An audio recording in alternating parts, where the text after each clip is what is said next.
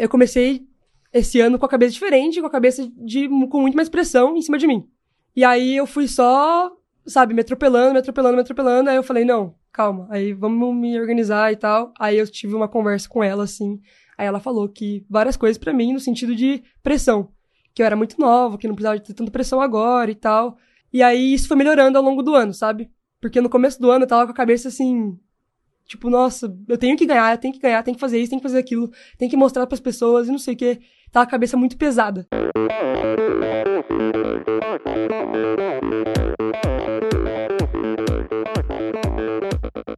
Olá pessoal, aqui é o Bernardinho. Olá amigos, eu sou a Fernanda Maciel. E quem fala é o Tony Canaan. Olá, eu sou o Djan Madruga. Eu sou Ana Polegatti. E aí galera, aqui é o Thiago Vinhal. E esse é o Endorfina Podcast. Sou Michel Bogli e aqui no Endorfina Podcast você conhece as histórias e opiniões de triatletas, corredores, nadadores e ciclistas, profissionais e amadores. Descubra quem são e o que pensam os seres humanos que vivem o esporte e são movidos à endorfina.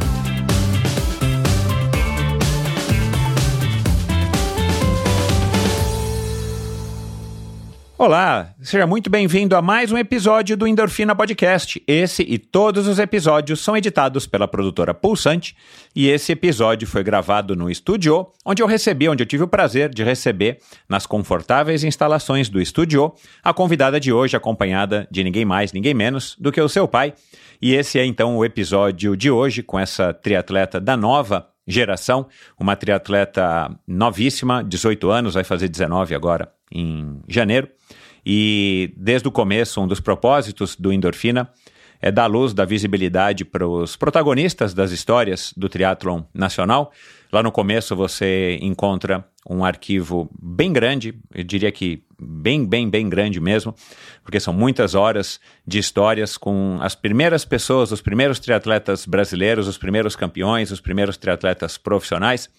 E ao longo dos últimos seis anos e, agora quase seis anos e meio, a, a faixa etária dos triatletas foi reduzindo em um pouco, mas não o nível de categoria, não o nível de excelência. E ao longo desses últimos anos, né, Miguel Hidalgo, que já teve aqui e esse ano foi, disse para ele agora recentemente, depois dessas duas últimas vitórias dele, foi para mim, ele se houvesse uma votação do triatleta do ano, ele seria o triatleta do ano, homem e mulher do ano de 2023. E, e, na época que eu gravei com ele, ele também tinha 18 anos, ia fazer 19, ou tinha 19 anos, perdão. Então, recebo agora a, a Júlia, como eu falei, que vai fazer 19 anos agora em janeiro, foi uma conversa espetacular. A Júlia entrou no meu radar aí graças a, ao Instagram. Dessa vez não foi ninguém que, que recomendou ela, aliás, sinta-se super bem-vindo e à vontade para estar sempre recomendando um convidado, uma convidada da sua escolha. Cheque primeiro se esse convidado, essa convidada já não participou do Endorfina. Aliás, recentemente, alguns ouvintes vêm sugerindo pessoas que já participaram do Endorfina e sempre há a possibilidade de chamar novamente. Mas dê uma olhadinha, porque se você quer conhecer alguma pessoa é, do triatlon, da corrida, do ciclismo, um influenciador, influenciadora. Se você quer conhecer algum médico é, ou corredor de montanha, maratonista, nadador, alguém que atravessou o Canal da Mancha, essa semana me recomendaram a Ana Mesquita, que foi a primeira. É, é primeira mulher, não. Ela foi é, recordista né, da travessia do Canal da Mancha. E uma amiga minha lá de muitos anos, lá do Esporte Clube Pinheiros e da FAP, ela já teve por aqui. E então, mas já faz aí algum tempo, então dá uma olhada nesse mesmo agregador de podcasts que você está ouvindo aqui ou no meu site e dá uma procurada ou até mesmo no YouTube, Endorfina TV com Michel Bogli, é só digitar endorfinabr no YouTube, você cai no meu canal e dá uma procurada lá para ver se você acha. Se você não achou, faça a sugestão. Mas voltando a, a Júlia, foi uma conversa muito legal, né? Uma moça novinha, cheia de energia, cheia de sonho, cheia de vontade, com muita, muita, muita vontade. E aí, claro, falamos sobre a infância dela, falamos sobre dedicação, a escolha de arriscar a vida aí como uma triatleta profissional, falamos sobre cobrança, pressão. É, perguntei para ela aí sobre a perspectiva dela de carreira, o que, que ela entende aí que, que vai ser, o que pode ser a carreira, carreira dela. Falamos sobre triatlon olímpico versus as longas distâncias, né? Eu pedi aí a opinião dela. Falamos sobre redes sociais e muitos outros assuntos, inclusive sobre o futuro. Então foi uma conversa muito bacana. Tenho certeza de que você vai gostar, tanto quanto eu. Curti conhecer essa super triatleta Júlia Munhoz, que eu tenho a impressão e arrisco dizer aí com bastante precisão é, que daqui a pouco ela vai estar tá aí dominando as manchetes, é, não somente do Brasil, mas do mundo, porque ela tem um potencial enorme, tem um biotipo fantástico. E pelo jeito vontade não falta, incentivo dos pais não falta, então ela tem tudo aí para estar tá despontando aí nos próximos anos como um jovem talento que veio aqui do Brasil nesse nosso esporte que a gente tanto gosta, que é o triatlon. Então é isso, vamos lá para mais um episódio, mais uma história fantástica, mais uma figurinha para o meu álbum do triatlon brasileiro para catalogar a história do triatlon nacional, agora uma nova geração, agora um, um, sangue novíssimo, que já faz aí alguns anos que... Ela, ela é nova, atenção, ela é nova de idade, mas ela pratica triatlon desde os 12 anos de idade. Então, é assim que se formam os grandes talentos hoje em dia, principalmente nos esportes de é, endurance, né? E o triatlon é um esporte de endurance, embora ela ainda esteja nessa, é, nessa modalidade dos triatlons curtos, o short e o standard ou barra olímpico, mas é, isso tem se mostrado cada vez mais como uma, uma maneira de se formar grandes é, atletas é, quando eles começam desde cedo. E a Júlia, então, é uma triatleta que já tem uma boa experiência no triatlon, mas que só recentemente optou por levar a vida como uma triatleta e a gente está apostando nisso. Então, vamos lá para mais uma história. Afinal de contas, quem é que não gosta de uma boa história, não é verdade? Minha convidada de hoje aprendeu a nadar quando tinha 8 anos de idade. Dos 9 aos 11 anos, ela dançou balé e fez sapateado. Através do irmão mais velho, que era triatleta, teve contato com a modalidade. Em 2017, recebeu um convite para experimentar o triatlon. Ele, ela tinha apenas 12 anos. Já em sua estreia, deu uma amostra do que estaria por vir. Foi terceira colocada no Campeonato Brasileiro Infantil e já no ano seguinte sagrou-se campeã. Em 2019, venceu o Triathlon Sesc São Carlos e o Danha Sprint. Foi campeã da etapa São Paulo do Brasileiro Juvenil, segunda colocada nas etapas de Maceió e do Rio de Janeiro, campeã do triatlon qualificatório para o Sul-Americano realizado em Brasília e da prova enduro do Campeonato Paulista na etapa de São Carlos. No ano, no ano da pandemia, aproveitou para aperfeiçoar-se física e tecnicamente, o que trouxe a oportunidade de integrar a seleção brasileira em dois training camps realizados na cidade de Rio Maior, em Portugal. Lá mesmo, ela venceu a categoria juvenil do Campeonato Português de Aquathlon. Em 2021, foi vice-campeã da Elite, ao mesmo tempo em que venceu a categoria Júnior da Copa Brasília de Triathlon e campeã brasileira Júnior. No ano seguinte, foi campeã paulista, campeã do GP Extreme Sprint, campeã dos Jogos Sul-Americanos da Juventude, campeã sul-americana júnior e obteve duas sétimas colocações no Pan-Americano Júnior e na American Cup, nessa última largando na elite. Ao final de 2022, foi eleita melhor triatleta júnior da América do Sul. Conosco aqui hoje a atual campeã brasileira, senhoras e senhores, garotos e garotas sentados aqui à minha frente, uma representante do futuro do triatlon nacional e, ao que tudo indica, mundial uma mulher que vem representando muito bem o sangue do novo triatlon, oxigenando as artérias dessa modalidade já quarentona. A jovem triatleta carlopolitana Júlia Mercaldi Munhoz. Seja muito bem-vinda, Júlia. Muito obrigada, Michel. Agradeço muito por estar aqui e pela oportunidade.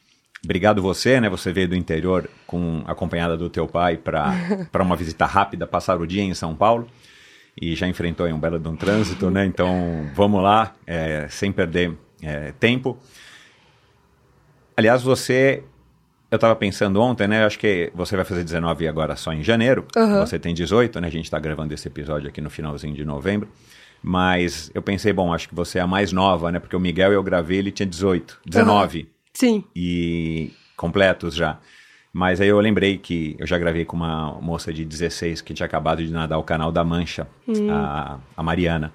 Mas você então é a segunda mais nova que está aqui à minha frente. E quem que é a sua maior fã?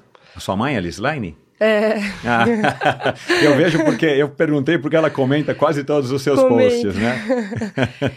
ela tá sempre ali comigo o tempo inteiro, fica em cima de mim para saber como é que tá os treinos, as competições, quando dá para ela acompanhar pelas competições, até tipo é, nacional, né, que é mais mais viável, tipo, para Brasília, para Maceió, para todos os lugares praticamente ela já foi junto. É, eu vou pela equipe do SESI, né, na verdade. Quem é, paga essas viagens são o SESI. E então eu viajo com a, com a minha equipe e ela vai por parte, ela e meu pai vão sempre acompanhando Claro. Sempre ali. Que legal. Eu imagino o, o orgulho, né, e a satisfação deles em poderem acompanhar e um pouquinho de preocupação também, né? Porque todo pai é assim, você não sabe Sim. disso, talvez você reclame deles, mas eu posso dizer que é assim, foi assim em casa e, e continua sendo.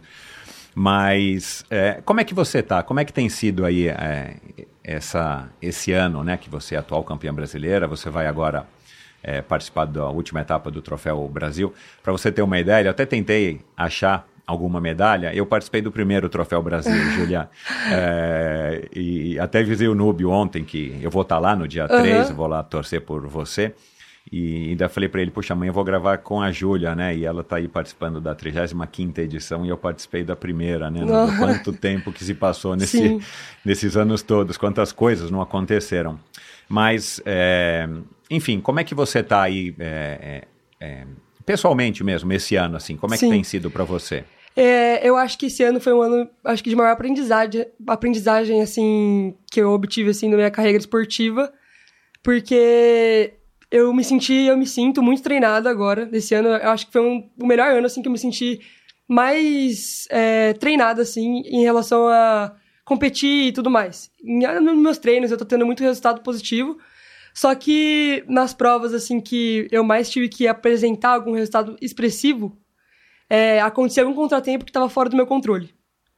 É, por exemplo, é, antes de viajar, minhas primeiras duas competições esse ano foram no Chile. Eu fui largar na Elite, Aham.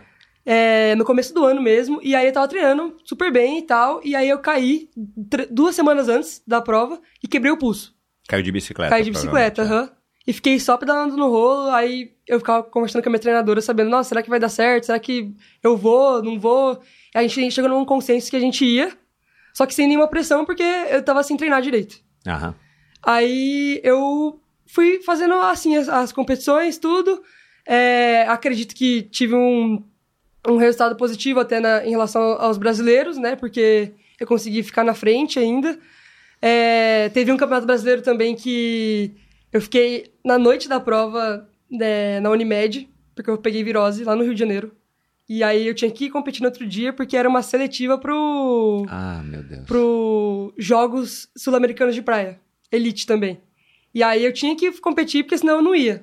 Então aí eu fiquei até quatro da manhã na Unimed e a largada era sete. Meu Deus do céu. Aí eu cheguei no hotel, dormi um pouco e já levantei e falei, vamos, é isso. Senão eu não vou conseguir. Caramba.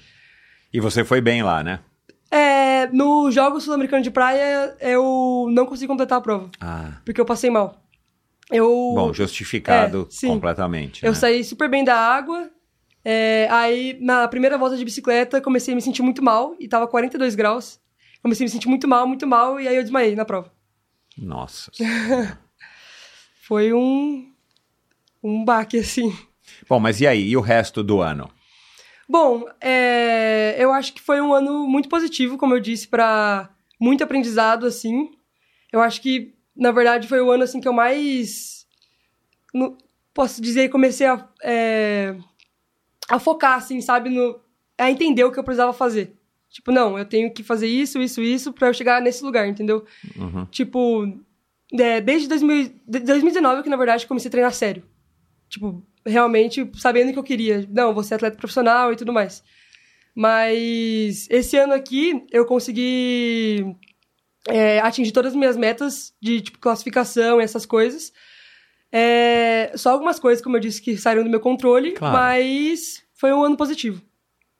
Bacana. Eu eu vou querer saber aí é, é, um pouco mais, vou querer detalhar um pouquinho mais dessa, dessa tua história, mas é, a oportunidade que o SESC tem dado nos últimos anos né, para os triatletas, né, eu não lembro agora exatamente quando é que isso começou, na minha época isso não existia, é, é muito bacana. Como é que você acabou indo para essa equipe, que é uma equipe tão estruturada e com tanta história no triatlon nacional, e claro, com tanto resultado, né? Sim. É, como eu falei, é, eu, eu fazia desde pequena, né? Desde 12 anos de idade. É, mas eu comecei o triatlon por conta do meu irmão, na verdade. Porque eu não O conhecia Vinícius. a modalidade, aham, não conhecia a modalidade.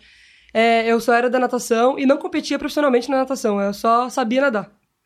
E aí, eu, de tanto eu assistir ele competindo, de ir para as competições e ver todo mundo ali, é, o treinador Miguel, ele treinava meu irmão também, né? Ele e o Brás. Aí eles me viram nadando no SESI um dia e falaram: ah, vem integrar a equipe de treinamento, que não sei o que e tal. Fizeram um convite, aí eu fiquei meio assim, não sei. Conversei com meus pais, falei, não sei se eu quero ir. e Sem tal. saber, ao menos, assim, qual era o, o- o teu estado atual ali de, de intimidade com as modalidades. Sim, eu só nadava. Eles queriam trazer as mulheres pro, Sim, pro pro esporte, esporte, aham. claro. E novinhas, né? Porque aí Sim. começa a desenvolver, tá? Sim, aí foi um dia ainda que eu tava nadando no SESI sozinha e eu tinha dessas de ir pro SESI e fazer tipo 1.300 metros direto sozinha. Aham. E aí eles me viram com 12 anos e falaram, não, vou chamar essa menina. Aí eles me chamaram e tal, aí eu fiquei assim. Aí depois de umas duas semanas eu falei que eu ia e aí comecei a treinar. Aham. E nisso eu já corria com meu pai também. Meu pai ia correr comigo e eu corria bastante até com ele. Que legal. E só não sabia pedalar. Eu aprendi Aham. a pedalar muito velho. Aprendi a pedalar com Foi 11 ele anos. quem te ensinou? Foi. Eu aprendi a pedalar um ano, com 11 anos. Muito velho. Uau. Aí eu integrei a equipe de treinamento do SESI. E aí eu consegui ir evoluindo, evoluindo. Aí eu fiz, depois de três meses de treino, minha primeira prova foi um brasileiro, que foi de Palmas, Aham. que eu fiquei em terceiro lugar, Então. no brasileiro infantil. E aí eu fui pegando gosto. Fui pegando gosto, fui pegando gosto. Aí nesse mesmo ano meu irmão parou de treinar. E aí meu pai falou que achava que eu ia parar também, porque ele tinha parado. Claro. Mas aí eu continuei e tô aí até hoje. Para essa primeira prova, você treinou muito ou você foi do jeito que dava? Já tinha aprendido a pedalar, pegou uma bicicleta É, lá e foi. Aham, três meses de treino. Eu tava só nadando. Eu tava fazendo uns três, mas eu acho que natação foi o mais fácil, assim, pra mim, do, do triatlo. Uhum. Você nada muito bem? Você nada mais ou menos? Nado bem. Nada bem. Aham. Tá Nado- bom. eu acho que eu nado bem. Tá. Eu fazer uma correção, eu falei Sesc, é SESI. É SESI. Eu tô confundindo com o Sesc Triathlon de Caiobá. É, enfim. E, e por que, que o Vinícius parou? É, na verdade, eu acho que foi mais, assim, um baque meio que de realidade, assim, nele, é, por ver, assim, ele era um atleta promissor, assim, desde pequeno, mas eu acho que ele não tinha muita estrutura, assim, tipo, psicológica, sabe? Ele não, não conseguia lidar muito, às vezes, com ansiedade ou alguma coisa Aham. do tipo. E vendo também que ele ia estar disputando com o Manuel agora, que tá, vai para as Olimpíadas de novo, com o Miguel Exato. também. Ele competiu bastante com o Miguel já. E aí ele tomou esse baque de realidade e ele falou: não, vou parar, eu vou, quero estudar e tal. E ele viu que não era isso que ele queria e migrou para os estudos. Uhum. Hoje em dia ele faz engenharia de agronômica. Legal. Mas ele continua praticando alguma modalidade? Continua, ele continua correndo. E vocês treinam juntos de vez em quando, quando você É. vai soltar? É, de vez em quando. quando é leve. Deixa eu te fazer uma pergunta aqui que eu ia fazer mais pra frente, mas deixa eu fazer lá logo agora. Tem muita gente jovem, muita criança, né, ou eh, jovens adolescentes no, no interior aí de São Paulo, ou mesmo no interior do Brasil, praticando o triatlon? Então, é lá no SESI que eu posso dizer, porque eu vejo assim direto, né? É, a gente tem um, um projeto Atleta do Futuro, que é um grupo de muitas crianças que a gente é, tenta buscar, tenta chamar para divulgar a modalidade de triatlon. Aham, E aí a gente usa como exemplo a gente do alto rendimento, o Manuel, o Reinaldo, Luísa com a gente, para trazer essas crianças para integrar no- o esporte, para integrar a equipe de treinamento no SESI e depois, se tiver dando resultado, treinando certinho, aí passar para o alto rendimento. uhum. A gente tem esse plano lá que a gente que tem bastante crianças assim. É, agora eu vejo assim que no Brasil É porque você viaja muito, pra, você viajou muito e continua Aham. viajando. Tem muitas crianças, eh, tem muitos lugares do Brasil ou é concentrado, sei lá, no interior de São Paulo, sei lá? Então, eu acho que no SESI tem bastante. E eu acho que no estado de São Paulo eu só vejo o SESI assim como, como referência assim, de bastante criança. É, sa- saindo do estado de São Paulo, eu acredito que tenha bastante em Curitiba também, Uhum. que é da escolinha. Da escolinha do Isso, Juraci. aham, do Juraci, que eu vejo muita gente lá. E a maioria de quando a gente assiste o Campeonato Brasileiro Infantil é mais essa, desses dois, Uhum. desses dois polos. assim. O que, que você viu no triatlon?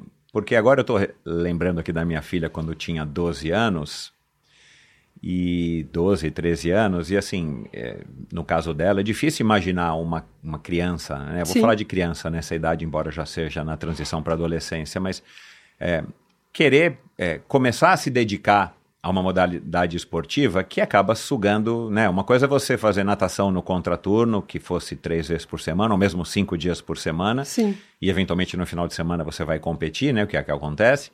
Mas uma coisa é você ter que treinar para as três modalidades, né? Aham. E aí tem muito mais comprometimento, tem que ter muito mais estrutura, você vai ter que ter muito mais disciplina, eu acredito, Sim. eh, do que se fosse uma modalidade só. E o triatlon é uma modalidade eh, competitiva por natureza, né? Embora haja muitas pessoas que treinam e não competem tanto, é uma modalidade competitiva por natureza, né? Acho, que, Aham. acho que ninguém começa a praticar triatlon e fala assim, ah, vou, vou...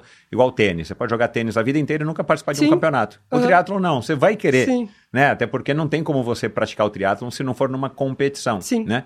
Enfim, é, o que, que você viu no triatlon que, que você foi ficando e aquilo foi te agradando? Sim. É, eu acho que eu fui uma criança desde pequena muito competitiva, até na, na época de escola, assim, mais nova, do pré, assim, eu era muito competitiva. E meu pai sempre me incentivou muito no esporte, sempre via que eu tinha capacidade e tal. É, então ele sempre me, tipo, colocou na natação desde pequena, é, corria comigo sempre, assim. E eu gostava muito de ficar, tipo, me desafiando, me desafiando. Aí até brincava com ele, tipo, não, pai, hoje a gente vai correr 2km direto sem parar. E, tipo, eu tinha 10 anos. Então, aí eu acho que isso foi que porque eu quis ficar na modalidade, né? Porque eu gosto muito de me desafiar, gostava muito de me desafiar desde pequena. E eu via meu irmão fazendo aquilo e estando num espírito de, de competição, assim, que eu assistia ele eh, nas provas, eu falei, ah, eu quero isso. E eu gostei muito, muito, muito, muito, e aí foi indo, sabe? Aí quando o, o Miguel me chamou pra equipe de treinamento, eu fiquei meio em dúvida, assim, mas aí eu falei, não, é isso mesmo e vamos lá. Aí eu entrei sem peso nenhum, sem nada, e só depois que eu fui realmente decidir que era como profissão. Legal. Eu imagino que haja uma estratégia dos técnicos, do Miguel e da, da administração do SESI, até mesmo do Juraci. Não dá para chegar para uma criança de 12 anos e falar, ó, agora você vai treinar X horas por É, semana, não. você não vai comer isso, você não vai fazer Sim. aquilo, a criança se assusta e eles repelem, né? Então eles vão aos poucos, eles vão sentindo quem tem Sim, mais propensão, quem tem mais talento, para aí sim começar a, a te exigir mais à medida e vai conversando com seus pais, Sim. provavelmente, né? Para que você possa ir se acostumando com aquilo e, de repente você está envolvida como você acabou Sim. ficando, né? Eu acho que desde quando eu era muito pequena, eu sempre queria fazer muito. E aí, um dos, dos pontos deles eram que eles me seguravam muito também. Tipo, não, você não vai fazer isso agora. Você é muito nova e tal, não dá pra fazer isso. E eu ficava, tipo, não, eu quero treinar mais, que não sei o quê, não, não, não. E aí eles, não, segura, não é agora. Tipo, sempre fui muito segurada, assim, por eles, sabe? Aham.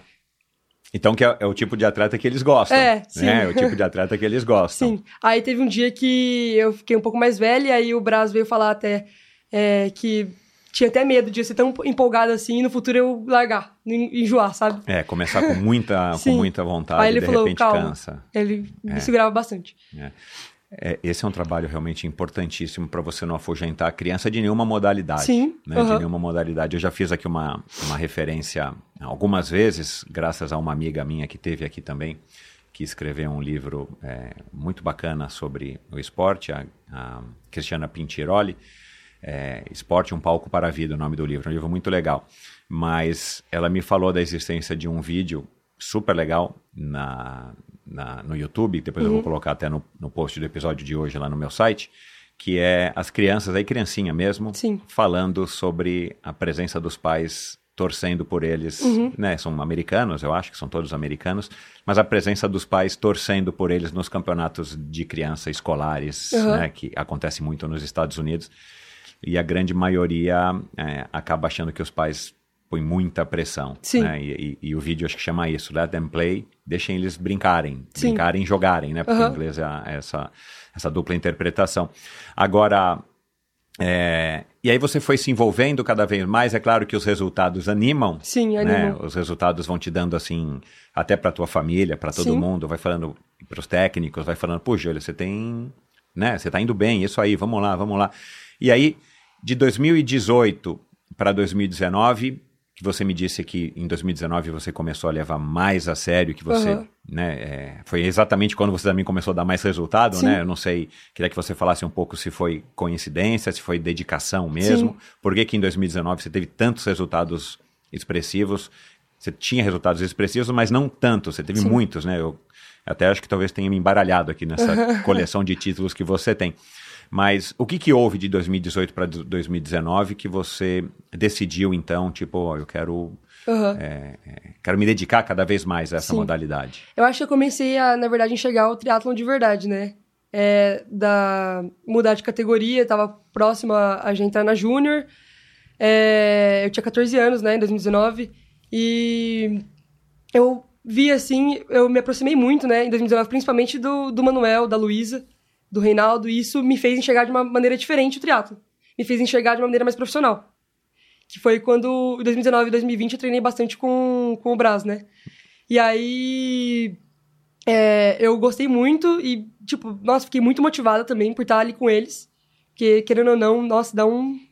Dá uma, É, uma motivação a mais, Muito, assim. Muito. é. Você estava do lado de pessoas que Sim. já eram talvez os seus ídolos, né? Aham. E aí eu me levei mais a sério, assim, e, consequentemente, os resultados foram vindo. Só que eu acho que também que eu tinha mais um pouco de bagagem, assim, sabe? De 2017 para 2019 eu tinha mais um pouco de bagagem, aí por isso também que eu conseguia colocar é, mais treinos e tal, intensificar, na verdade. Claro, você já, você já. Quer dizer, eles com certeza foram fazendo um trabalho muito Sim, progressivo aham. e você foi acumulando essa, essa resistência, né?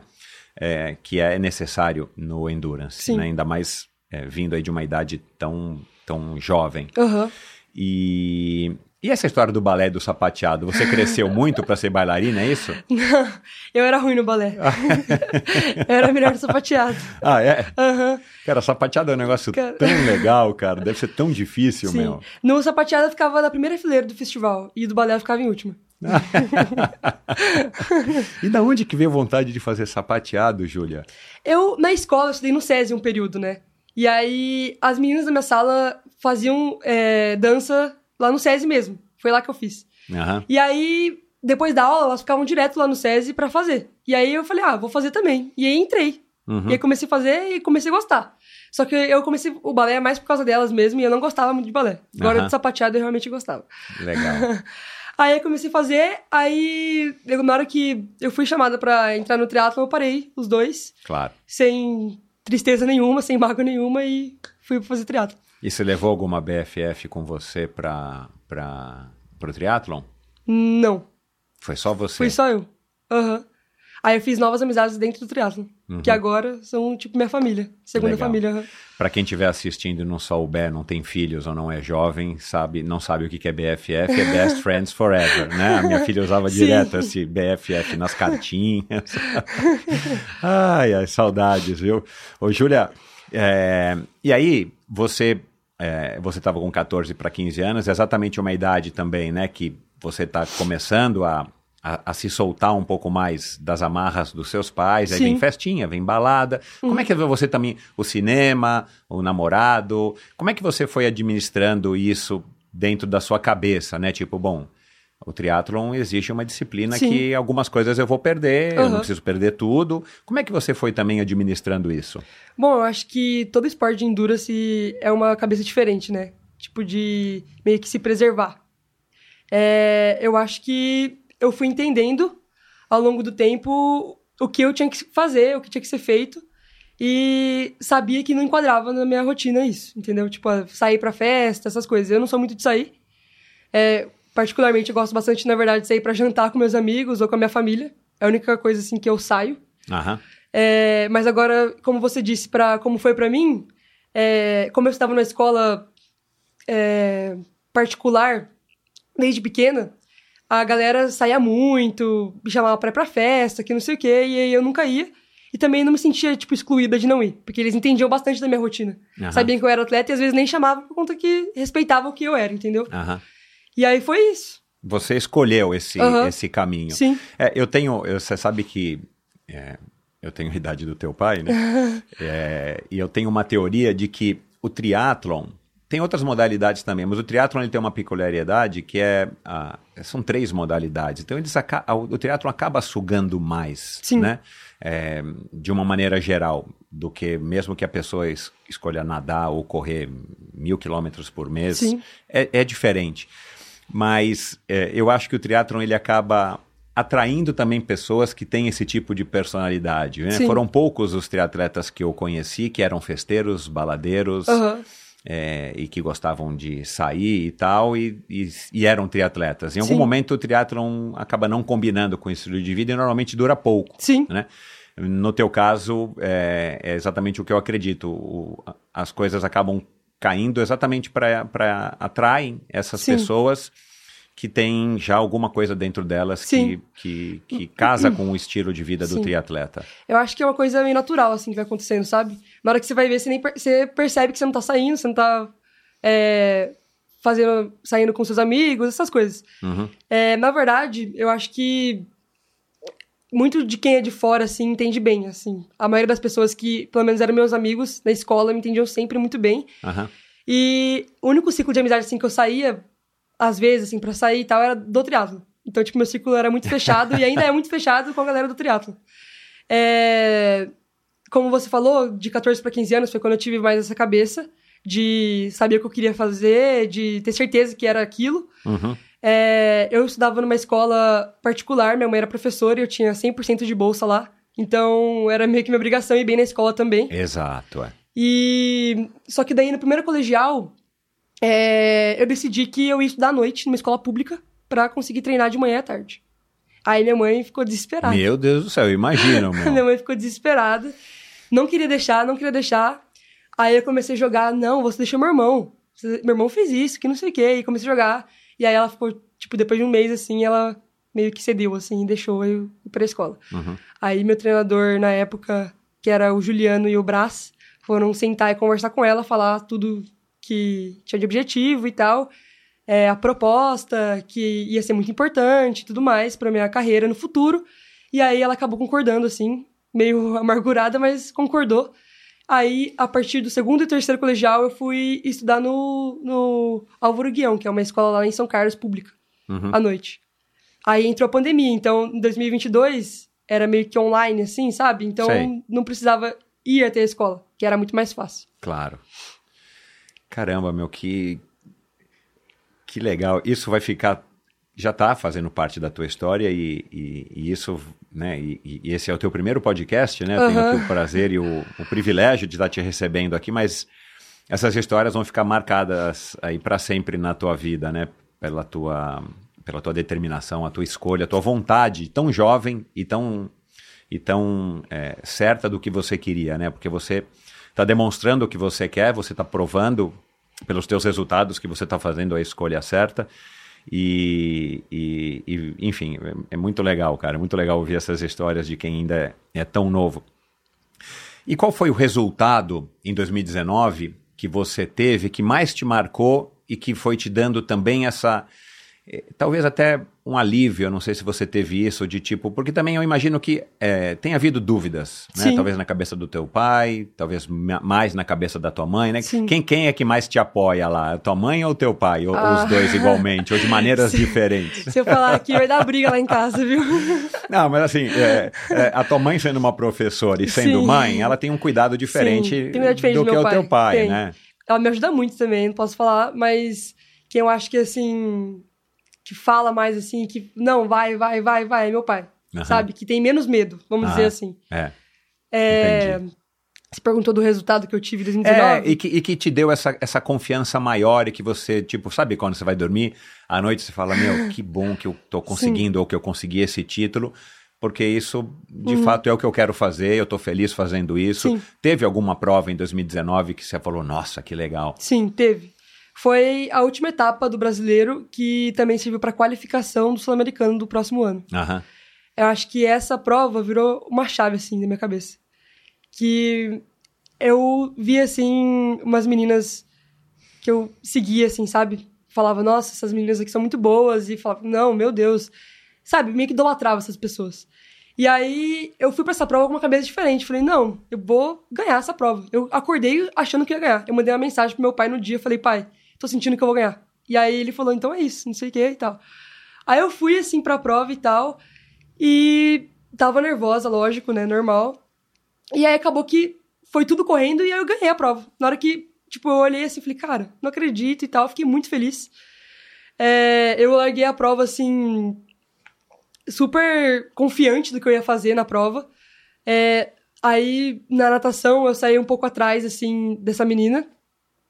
É, aí eu consegui na bike é, grudar na, na, na pessoa, no grupo, assim. E aí na corrida eu fui correndo, assim, e ganhei a prova. E não acreditava. Fiquei muito feliz, muito feliz, muito feliz. Aí o Eduardo e o Juliano vieram, assim, super felizes, me abraçou e tal. Foi super legal. E eu acho que essa prova, na verdade, deu um pontapé gigantesco para as pessoas saberem quem era eu. É, para eu entender quem era eu também. E saber, tipo, o meu lugar, assim, sabe? Saber do que eu sou capaz. Uhum. É, te deu essa autoconfiança. Sim, me deu uma autoconfiança muito grande. Cara, que legal. E como é que você está lidando também com tantos títulos, né? Agora que você já está hum. acostumada com o pódio, né? Praticamente toda a prova você está em destaque. E você é atual campeã brasileira, você talvez, né? Se você tiver. O que, que você precisa performar lá em Santos para ter um resultado e ganhar o, o, Troféu Brasil? Eu acho que em Santos, como é sem vácuo e é um olímpico, eu acho que o principal da prova é o ciclismo. Aham. Ainda mais que é sem vácuo e tal. Então, se eu fizer um ciclismo bom, eu tenho certeza que vai dar tudo certo. E aí você ganha o campeonato, se você vencer? Então, eu fiz é, a etapa agora em Santos, mês. Acho que foi em junho. Junho, né? É, não vou Julho, junho, julho. Uhum. Teve uma etapa e eu vou fazer essa última agora. Ah, tá. Eu não fiz todas as etapas. Ah, tá. é, como é que você está se relacionando com com as vitórias, com a, com a cobrança, né? Porque a, a vitória é muito legal, Sim. né? E a vitória a gente sabe que vem com um, um preço junto, né? Você teve que se dedicar a um absurdo para chegar naquele, naquele ponto, né? Porque a competição não é fácil, então todas as meninas ali estão querendo vencer, mas você tá, tá tendo bastante sucesso, né? Uhum. Como é que você está se relacionando com isso? Com a cobrança, com o nível de dedicação que você está dando para o esporte e talvez até... É, é, é, enfim, talvez é, tendo que se acostumar com uma atenção que as pessoas estão tendo, né? Você apareceu aqui no Endorfina, infelizmente ninguém me sugeriu você, uhum. porque você começou a ser impactada no meu Instagram, uhum. né? Assim, é, então assim, é, e, e, e, provavelmente de muitas as pessoas que estão sendo impactadas pelos teus posts no Instagram. E aí é, é culpa do algoritmo, que bom, né? Que a gente tem esse algoritmo trabalhando pra gente. E aí eu comecei a ver o teu perfil e ver tua, a, a, enfim, os teus posts e, e, vi o teu, o teu currículo, dei uma pesquisada. Eu falei, puxa, eu quero chamar a Júlia, porque Uhum. né, fazia tempo que eu tinha chamado o Miguel, acho que ele teve aqui em 2019, 2020, abril de 2020. Eu assisti o podcast que ele fez. Olha aqui. lá, a gente nem sabia que a pandemia ia causar todo o prejuízo que causou. Aham. É, era bem no comecinho da pandemia, mas é, aí eu falei, puxa, deixa eu chamar. Então, como é que você está lidando também com isso, assim, com essa atenção? E você vai ver que depois do endorfina você vai ficar mais famosa, hein, Julia? É, eu acho que ano passado, assim, como eu tive uns resultados mais expressivos, eu, antes de, de, de 2022, eu tinha uma cabeça meio diferente. Eu colocava menos pressão em cima de mim, sobre as provas e tal. E eu consegui performar muito bem ano passado. E acho que esse ano eu comecei com a cabeça diferente de novo, no sentido de tipo, nossa, é. Agora eu sei quem eu sou, as pessoas também sabem e eu preciso é, mostrar resultado. Tipo, comecei com a cabeça muito mais pressionada. E talvez por isso eu possa ter pecado em algumas coisas, assim, tipo, de competição, sabe? Ter ficado, às vezes, muito pilhada Aham, pra largar a prova. aham, Por ficar me colocando muita pressão. aham. É, eu acho que minha treinadora atualmente, né, que eu mudei de treinadora, né? Como é o esse nome ano. dela? Fernanda. Fernanda Zanini. Uhum. Ela começou a dar treino esse ano, né? E ela já era atleta também. Então acho que isso deu uma ajudada bastante. E é, eu comecei esse ano com a cabeça diferente, com a cabeça de, com muito mais pressão em cima de mim. E aí eu fui só, sabe, me atropelando, me atropelando, me atropelando. Aí eu falei, não, calma, aí vamos me organizar e tal. Aí eu tive uma conversa com ela, assim. Aí ela falou que várias coisas pra mim no sentido de pressão. Que eu era muito nova, que não precisava de ter tanta pressão agora e tal. E aí isso foi melhorando ao longo do ano, sabe? Porque no começo do ano eu tava com a cabeça assim. Tipo, nossa, eu tenho que ganhar, eu tenho que ganhar, tenho que fazer isso, tenho que fazer aquilo, tenho que mostrar pras pessoas e não sei o quê. Tava com a cabeça muito pesada. E agora, mais pro final do ano, posso dizer que eu tô mais tranquila. Que legal, é um ano mais velha, né, praticamente, né? Então, é, isso faz parte da, da, da é, maturidade, né, que a, Sim. gente vai, que a gente vai adquirindo. E o esporte, eu não sei se você já tem um pouco dessa noção também, talvez em comparação com as suas amigas e amigos é, da época da escola e tudo mais, o esporte ele acaba dando pra gente um pouco mais de oportunidade da gente amadurecer, né? Aham, através sim. dessa disciplina do treinamento, através das competições, das frustrações, com certeza todos os resultados que você tem que pra gente são ótimos. Você passou por altos e baixos até para conseguir eles, e talvez você não goste de todos os resultados, Sim. você acha que poderia ter sido melhor. É, mas quem mais te cobra, você acha? É você mesma? Você que é sempre assim muito exigente? Ou de vez em quando você se deixa levar, que seja por uma pressão do Instagram, de você ver a- as, as- as suas competidoras ou as pessoas que você idolatra? Quem é que te, te dá mais pressão além de você? Bom, eu acho que ver o nível das atletas mundiais me pressiona também um pouco. Tipo, nossa, eu quero chegar aqui, então eu preciso, sabe, ralar pra estar ali, senão nunca vou chegar nesse lugar. Uhum. E eu fico me colocando muita pressão sobre isso. É, vejo também competidoras minhas internacionais que eu já ganhei uma vez e aí agora tô perdendo, e aí eu fico, não, eu sou capaz, e aí eu começo a falar, não é possível, não é possível, sabe, ficar meio inconformada com a situação. Aham. Mas eu tô lidando muito melhor com isso. Você, você tem alguma, alguma regrinha criada que seja por você mesma ou alguma recomendação da, da Fernanda agora? Tipo, como é que você lida com esse impacto das redes sociais para que você também não fique muito nessa coisa? E eu estou perguntando isso porque, né? Você é da geração Z, você já nasceu num mundo, né? Quando você é, atinou e quando você já era uma adolescente, Sim. que a internet está aí presente, né? Aham. É, eu comecei a praticar triatlon com 18 anos, você Sim. talvez não saiba. E, e, cara, era uma coisa. Eu ouço vocês contando, o Miguel, e, e- vejo aqui na internet também, na- no Instagram, a realidade de outras pessoas jovens. O mundo é completamente diferente, né? Sim. Talvez o teu pai fale isso toda hora para você, eu falo isso toda Fala. hora para minha filha. Mas o mundo era completamente diferente. Então, assim, na tua idade, quando eu comecei, a gente trocava muita ideia com quem já tinha ido competir no Rio de Janeiro, com quem foi competir em Porto Alegre, com quem tinha ido para o Havaí fazer o Ironman, com a Fernanda Uhum. Keller, que passava a temporada já na, nos Estados Unidos, lá na Califórnia. É, e aí a gente pegava treino na base né, do, do chutômetro, tinha um ou outro treinador que não era de triatlon. Então a gente não tinha tanta ansiedade, a gente não tinha de onde sugar tanto. Aí um amigo viajava, trazia um, um pedal que não existia para vender aqui, trazia uma revista, uma fita de vídeo. Existia uma época um negócio que era de colocar na, num aparelho que você assistia. Eu É, conheço. é, você conhece o videocassete. Então, assim, cara, eu, eu, eu vejo assim, meu, pra gente era tão mais fácil, Uhum. né? A gente, a gente tava num mundo muito menor. Claro, a gente não tinha esse horizonte legal que você tem hoje, que eu também tenho, né? Mas quando a gente tá nessa idade que você tá aí começando a praticar uma modalidade, é, as coisas vinham com muito menos peso, era Sim. tudo muito mais fluido. Então eu imagino a dificuldade que não seja para vocês é, ter que lidar, né, dessa faixa etária, ter que lidar com toda a quantidade de informações e a cobrança que Sim. isso acaba atraindo, né? Mas é, você tem alguma regra, então, tipo, olha, eu só vou olhar o Instagram meia hora por dia, Uhum. ou não dá, você tem que aprender a conviver com isso. Você tem um trabalho de psicólogo lá no SESI também? Tenho. Com é, psicólogo? tenho, uma psicóloga, chama Manuela também. Ah, Aí a gente legal. começou esse trabalho faz dois anos. e agora ela bom. atende toda a equipe, na verdade, de alto rendimento. E aí isso ajudou muito, muito, muito, muito, muito. Pois é, Acompanhando a gente até nas competições, ela viaja junto com a gente e tudo mais. Que legal. e aí é, ela, ela sugere isso, tipo, olha, usa menos, ou não usa no, no dia da competição, Sim, é. toma cuidado com, né? Porque o Insta- o Instagram é, é o que a gente quer Sim, mostrar, né? exatamente. Aquilo lá é... Eu acho que, na verdade, não tem uma recomendação do tipo, não, não entre e tal.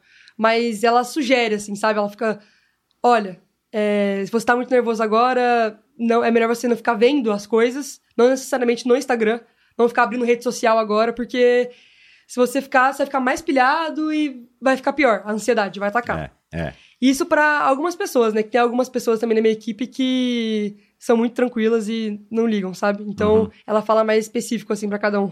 É. É, até porque também não adianta você não, não olhar muito. Sim. De repente o seu colega ou sua colega fala, você viu o que, que É, fulano, você viu o que, que a fulana aham. fez, você viu quem e ganhou? é sempre assim. É sempre assim. você, é, você já deu uma. é, você disse que escutou o Miguel, né? Não sei se você é uma ouvinte costumeira do Endorfina e, e pode falar, não tem problema. Mas você conhece um pouco da história do triatlon brasileiro? Você teve essa curiosidade de saber da Sandra Soldan, de saber da Mariana Rata, né? Provavelmente sim, porque você conhece Sim. o você conhece o, o Reinaldo, mas é, é, você já teve, por exemplo, curiosidade de conhecer um pouco da história da Fernanda Keller, das primeiras triatletas brasileiras que, de alguma maneira, é, construíram a cena que está aqui hoje Sim, no Brasil, certeza. né? E abriram muito caminho para todos os triatletas, Sim. mas para as mulheres em especial. Você gosta de, desse tipo também de, de história, de conteúdo, de dar uma, uma buscada na internet, Sim. de ouvir podcasts e tal? Gosto bastante, mas vou ser sincera que eu, eu sei pouco sobre isso. Aham. Aham, mas eu tenho muito interesse. É, eu, eu, eu tô perguntando isso porque na minha época também a gente não tinha interesse nenhum e também não tinha tanta disponibilidade, Uhum. Sim. né? Porque a gente tinha que comprar revista Aham. e... Agora é tudo mais fácil, né? Agora então, agora Abre tá... o Google, tá ali. Exato, aí você abre o Google e tá ali, você consegue ver vídeos, né, Sim. da- das provas antigas e, e, e- e ouvir, né, em podcasts Uhum. principalmente, né, a história dessas pessoas e, e aí essa foi minha curiosidade, eu acho que... Eu, eu acho que eu sei mais, assim, do Reinaldo pra frente. É, que já é uma, já é Aham. uma, assim, para você já é relativamente antigo, né? Sim. Porque o Reinaldo ainda está aí É. porque ele é um Highlander, né? Sim. E é um cara fora da curva. Mas eu acho que isso, é- eu acho isso legal, embora a gente não tenha essa cultura, né? E eu não tô aqui te julgando porque eu também não tive, Sim. né? Só depois de mais velho, e quando eu comecei o endorfina, que eu falei, cara, deixa eu ouvir a história dessas pessoas porque eu acho que coloca as coisas em perspectiva e acaba passando muitos aprendizados e muitas lições para a gente. Não que a gente precise segui-las, mas assim, acho que coloca a gente num contexto mais, mais, mais abrangente na modalidade que Sim. você escolheu, que é o, que é o triatlon. Né? Aham. É, qual que você acha que é o seu diferencial, Júlia, das outras competidoras, das pessoas com as quais você compete, que você está tendo tanto sucesso? Eu acho que um diferencial, assim, é a estrutura, né, da minha equipe. Eu acho que a gente é muito bem estruturado. Isso ajuda muito, né, em relação, eu digo, a CT inteira. Tipo, comissão técnica, né, é CT. É, como treinador, é, psicóloga, fisioterapeuta, que tem lá o Gustavo com a gente. Então, eu acho que a combinação de tudo, assim, ajuda muito na, na minha performance. É, acredito também que é, saber, assim, o que eu quero, sabe? Como eu tinha dito. Eu acho que eu tenho esse objetivo claro na minha cabeça. E, claramente, é, todas da comissão técnica ajudam muito isso, a gente alcançar nossos objetivos, nossos sonhos. E eu acho que não só comigo, mas com todo mundo que tá ali. É, vejo muito, tipo, que a gente é muito unido, assim, então eu acho que fica tudo mais fácil, sabe? Uhum.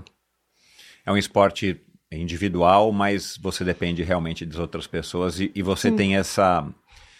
É, por ser uma equipe, uma equipe já com tradição, uma, forma, uma equipe que forma né, atletas, Sim. você também tem aí os seus parceiros de treino, né? Aham. Porque não é que você tá, sei lá, aqui em São Paulo treinando sozinha, Sim. ou sei lá onde treinando sozinha, de vez em Sim. quando você encontra ah, algumas pessoas. Você já tem esse ambiente que te, que te favorece, né? Sim. E ainda atualmente é, é só menino na minha equipe, né? Praticamente. Tem eu e mais uma só Aham, no alto rendimento. aham. Então é muito diferente, assim, porque eu treino com eles e eles são muito mais fortes, porque são homens também. Então, tipo, ajuda muito, assim, sabe? É, eu acho que eles também me ajudam muito na minha evolução. E eu acho que isso, assim, é o diferencial também, sabe? Uhum. Ó, se você ouviu o episódio número 1 um do Endorfina, você vai descobrir que a Fernanda Keller treinou muito somente com o Armando Barcelos, com o Aham. Marcos Ornelas, com Alexandre Ribeiro, tinha que nadar de pé de pato para ir atrás deles. é, tinha que pedalar na roda deles, Sim. mas ela falou isso aqui e eu lembro direitinho que ela usava isso como um- uma vantagem, porque Sim, eram é os uma melhores, grande vantagem. eram os melhores triatletas do Brasil, Sim. né? O triatlon começou no Rio de Janeiro, aqui no Brasil, e eram os melhores triatletas do Brasil naquela época, e ela colava neles, até porque ela era uma das únicas mulheres que praticava triatlon no Brasil na Sim. época, né? Então, é, você já está sem querer seguindo aí uma, É. uma fórmula que para Fernanda Keller deu certo e, e para Sim. muitas mulheres dá, né? É, desde os 14 anos eu, eu treino desse jeito, na verdade. Que, Aham. tipo, quando eu tinha 12, tinha bastante menina comigo. Só que elas eram bem mais velhas, tipo, elas tinham 18 e eu 14. Aham. E aí elas foram parando de treinar, sabe? Não, não era isso que queria. E aí acabou que ficou só eu e um monte de moleque. Uhum. E aí foi sempre assim, entendeu? Desde pequena eu só treinei com menino. E você sente falta de ter mais mulheres ali para treinar com você, para você, enfim, né, trocar mais ideias e tal? Vocês têm, por exemplo, um grupo de WhatsApp, você e suas competidoras, você é próxima das meninas com as quais você está competindo? Então, é, sobre sentir falta, eu acho que eu trato os meninos como se fossem meus irmãos. Então, eu acho que isso é muito de boa, assim, sabe? Legal, né? Converso de tudo com eles. Aham. É, e se eu tenho um grupo com... com, com É, se eu- vocês têm alguma coisa que, que una as mulheres, porque infelizmente as Sim. mulheres ainda são minoria, Sim, né? E, e isso é, é uma pena, mas está melhorando muito. Tá melhorando muito, muito. melhorando tanto que minha treinadora, quando ela era atleta, ela falava que num campeonato brasileiro tinha três meninas júniores competindo. Então. E agora tem muitas meninas competindo. Que já é Então. algum avanço, né? Aham. E você tem então contato com elas? Algum, sei lá, alguma coisa que una vocês e que vocês discutam ou troquem informações? Então, eu tenho um contato particular só, sabe? Não tem- a gente não tem um grupo. Aham. Mas eu tenho bastante contato com a Amanda, que ela compete bastante comigo, com a Gabi, que tá agora nos Estados Unidos também. É, com a Luma também, que treina com a gente, com a Aham. Luísa, Aham. com a Vitória Lopes. Então, eu acho que é mais isso. Contato individual, assim. A gente não tem um grupo que fica trocando ideia. Uhum. E você, por exemplo, a Vitória, né, que eu acho que dessas aí seja talvez a mais experiente, Uhum. é, mas a própria Luísa, você ainda tem também uma, uma relação que você às vezes pede algum conselho, alguma Sim. opinião? Aham. É, eu me aproximei bastante desse ano da Vitória, né? Porque eu fiquei um mês lá na casa dela, lá em Boulder, Ah, eu não sabia. fazendo um training camp lá, antes de ir pro Mundial Júnior. E aí a gente ficou treinando juntas. Então eu acho que a gente se aproximou bastante esse ano e foi muito legal. Que legal. Ela me ajudou cara. bastante. É, Aham. é uma pessoa incrível também. Sim. É, o que que, o que que você faz além de nadar, pedalar e correr Uhum. que pode estar te dando também, estar te dando também um diferencial? Além de ter nutricionista, além de ter uma psicóloga, você faz, sei lá, yoga, meditação, musculação. É, faço musculação. Aham. É, fazia antes pilates, né? Porque minha musculatura é muito rígida, então eu fazia pilates assim pra evitar lesão. Aham. Aí assim que eu consegui ter, sabe, mais estabilidade assim no esporte, porque eu lesionava muito. é, esse ano, graças a Deus, eu não lesionei nenhuma vez. Que legal. É, graças também ao trabalho que a gente tá fazendo lá com o Gustavo, com a Fernanda, né? Que eles me colocaram, tipo, acharam acho que o meio termo, assim, de eu conseguir evoluir sem lesionar. Uhum. Porque antes eu treinava, treinava, treinava, aí lesionava. Aí tinha que parar e É. tal. É, Eu faço musculação também, né? Tipo, pra fortalecimento. E acho que é mais isso, na verdade, inglês. Faço inglês, estudo inglês também. É, por falar em estudo, você disse que decidiu, né? Eu imagino que você tenha combinado isso também com teu pai, e tua mãe talvez tenha criado algum tipo de, de resistência, de oposição, que vocês- você combinou de, de parar de estudar, você, você- você se formou no segundo Sim. grau, para você tentar aí a- a- essa carreira de triatleta. Vocês têm algum combinado? Até quando que você vai é, só ser triatleta e depois você vai voltar a estudar? Você já, já chegaram a conversar nesse nível? Já. Minha mãe sempre colocou uma pressão, falando que eu, que eu tinha que fazer faculdade, que eu tinha e tal. É, meu pai entendeu mais, assim, né, esse, esse sentido. Mas ele também acha super importante eu ter a faculdade pra como segundo plano ou pra, sabe, caso aconteça alguma coisa, Deus me livre, mas pode acontecer. E acho que é muito importante ter o estudo, né, como segunda opção. E talvez eu ano que vem comece a fazer educação física numa faculdade à noite, lá, no, Uhum. lá em São Carlos, particular também. Uhum. E aí eu tenho, é, pego poucas matérias, sabe, Pra conseguir conciliar os treinos com a faculdade, tipo, indo duas vezes na semana, três, assim, no máximo. Aham. Aí eu acho que é a me- melhor maneira, assim, pra conseguir conciliar.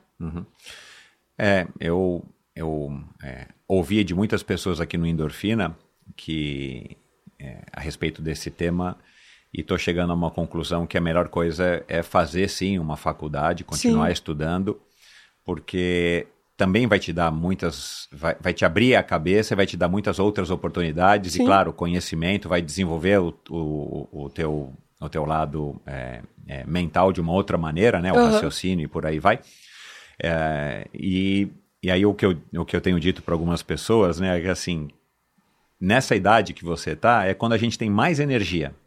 a energia vai caindo e não tem como, né? Sim, você vai conseguir natural. sustentar esse nível de energia por um tempo, mas então é a hora que a gente tem mais tempo para fazer as coisas. A Uhum. verdade é essa, né? Eu sei que você precisa descansar, eu sei que você precisa fazer recovery, você precisa descansar, dormir, se Sim. hidratar, né? Mas também ao mesmo tempo é quando você tem mais energia para estudar à noite, para fazer, é, é, enfim, é, estudo presencial, estudo remoto, para você correr para cima e para baixo. Sim. E você ainda tem a, a vantagem de morar em São Carlos, que as coisas ficam um pouco mais fáceis para se deslocar, né? Foi o que você disse aqui quando você chegou, que pegou um super trânsito. Mas, enfim, né? Os teus pais com certeza sabem o, o, o, o que, que é melhor para você e vão te aconselhar. É, e aí você falou educação física, né? Então isso já é uma coisa que está certa. Então, se você Já. for entrar na faculdade, vai ser educação física. Vai, vai ser educação E física. o que, que você imagina com a educação física?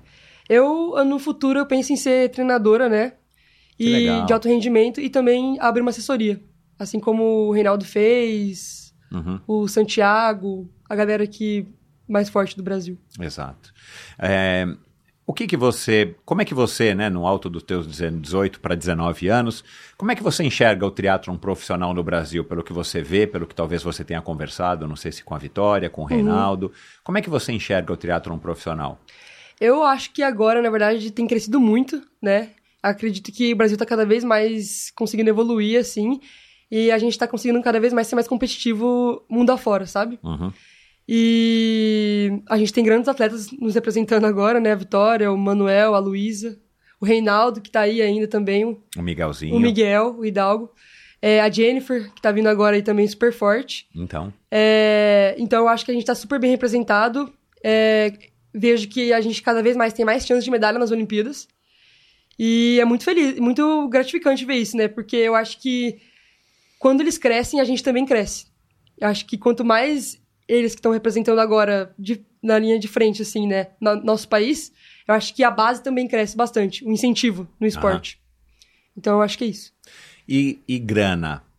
Você já parou para pensar nisso ou ainda não é uma preocupação tua, né? Porque uma coisa é você ser um triatleta profissional e ter hum, vários títulos e, né, vamos dar um exemplo agora do Miguel, né, que, que tá na crista da onda. Eu, eu falei para ele semana passada, né, com, com a vitória dele. Eu falei, cara, você é definitivamente o melhor triatleta brasileiro de 2023. Sim. N- Não tem nenhum outro triatleta que foi tão bem quanto ele de todas as, as distâncias, pelo menos não que eu tenha conhecimento, e pela expressão dos títulos que ele conquistou, né? Mas tem a questão da grana, né? Porque uma coisa é você conseguir se sustentar é, com, o seu, com a sua profissão, uma coisa é uma profissão que acaba não pagando bem. Sim. Você. E eu, eu não sei como é que tá o triatlon hoje em dia, né? Eu dei uma olhada aqui na hora que eu estava te procurando eu vi aqui até um valor que você ganhou aqui, que apareceu num site, já me esqueci o nome, com a relação de todos os triatletas que ganharam, não sei se bolsa, se bolsa atleta, Sim, não sei se você está nesse programa. É, né? E, e vi, por exemplo, que a Pamela ganhou uma quantidade boa de dinheiro, Sim. né? 200 e poucos mil reais, eu não sei em que período. Sim. Caí aqui sem querer nesse site, é, quando eu dei um Google no seu nome, tá? Uhum. Ahn, e, e, puxa, 200 mil reais que tenha sido em um, que tenha sido em dois anos, cara, É, já é dinheiro, uma né? quantidade. Mas ela ganhou disparadamente mais do que todos os outros que estavam naquela lista, né? É, mas isso é um, é um- é um dinheiro que vem do governo. Mas tem o apoio do SESI, tem patrocinadores é, né, privados que cada atleta busca os seus.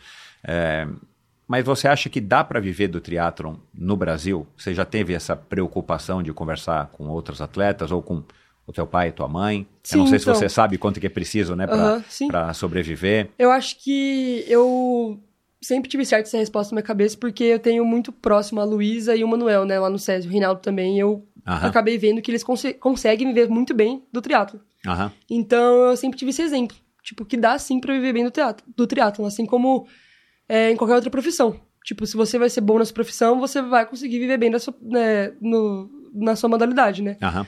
É, no caso, eu sempre tive exemplo deles. Minha mãe, confesso que sempre teve essa dúvida, mas eu sempre mostrei o contrário pra ela, mostrei a situação dos atletas que estão mais próximos da- de mim, né, da minha equipe.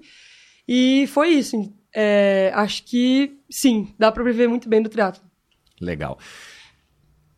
Você tem algum, algum treino é, que você gosta mais de fazer? Você tem algum treino que você tem que fazer na preparação para uma prova importante, para uma prova chave? É, e qual treino que é esse? Quais, quais seriam, né? Se você puder lembrar aqui ou falar de um de cada da, de uma das modalidades. É um treino que eu gosto e que tem que fazer também. É 5 de 1 km na pista VO2. Aí eu gosto bastante desse treino. Uhum. Corrida, tá? É, de ciclismo, eu gosto bastante de fazer 4 de 10 minutos, ritmo de prova, race pace, né? E na natação eu gosto de fazer, de fazer bastante tiro de 100. Tipo, sair com a, com a cada baixa. A gente faz lá no SESI agora 3 de 3 de 100, saindo a cada um 15. E aí faz uma série, uma pirâmide de palmar pro boia, e depois mais 3 de 3 de 100, saindo a cada um 10 pra uns e um 15 pra outros. No caso, eu sou um 15. Caramba, meu. Legal. Ô, ô Júlia, é, e o teu biotipo parece que é um biotipo que é bem bacana para o triatlon, né? Você tá mais para um para um Reinaldo Colucci do que para uma Vitória Lopes, né? Sim. É. E o pessoal diz isso, você tem pernas longas, não Sim, tem? muito grande. Então. E o pessoal diz isso que você tem esse biotipo Falam. que também favorece. Sim, desde quando eu era menor, assim, a galera já falava. Aí Tem eu- um vídeo teu, né? Não sei se é recente, você correndo na esteira. Uma esteira que tá do lado de uma quadra, não sei, um negócio legal. Ah, é, lá no é, SESI. Foi, acho que ano passado. Ano passado, Foi ano é. passado. aham. Cara, dá pra ver assim, né, o vídeo de lado, você com essas pernas longas, né, correndo, não sei em que velocidade que você tá. Isso também é uma vantagem, né, que você Sim. já nasceu com isso, né, você já tem esse, Eu acho que esse biotipo. minha família é muito alta, assim, e aí meio que era normal eu ficar mais alta. Só que eu acho que o esporte deu uma esticada ainda também. Uhum, comecei desde pequena, então acho que deu uma ajudada. aham. E você falou aqui algumas vezes, né, do seu sonho, que você sabe onde você quer chegar, onde você quer chegar, porque pra mim você não falou. não tem ninguém chegar- vendo, pode falar. Eu quero chegar nas Olimpíadas de 2028, Aham, em Los Angeles. aham. É meu objetivo principal. O que, que você acha que você vai encontrar lá? Ou o que, que vai passar pela sua cabeça a hora que você estiver largando ali? que eu consegui. Tipo, vai. É que minha vida inteira, assim. É, tá sendo dedicada a isso, sabe? Tipo, então eu acho que quando eu chegar lá vai ser um momento muito gratificante. E, cara, tipo, de- dediquei minha vida toda pra isso e tô aqui, entendeu? Então acho que vai ser muito legal, assim. E espero que dê super certo. Tô trabalhando para.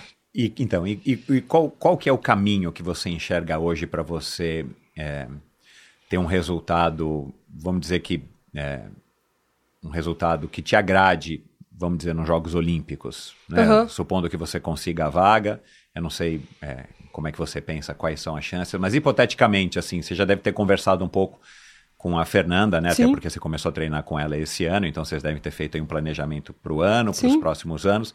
É, qual que é o caminho para você chegar lá?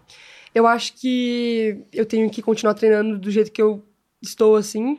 É, eu fico muito feliz, assim, porque tudo que ela, ela passa, assim, na planilha, eu consigo seguir.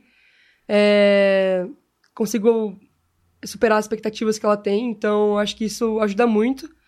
É, acho que o primeiro passo, assim, para começar ano que vem é começar a largar mais na elite, sabe? Porque eu sou júnior ainda. Mas largando na elite eu consigo uma, mais pontuação. E com a pontuação eu consigo me classificar, né, para os próximos jogos. É, eu acho que é isso, na verdade. Tipo, entender as provas que eu tenho que fazer para conseguir e trabalhar para elas, entendeu? Uhum.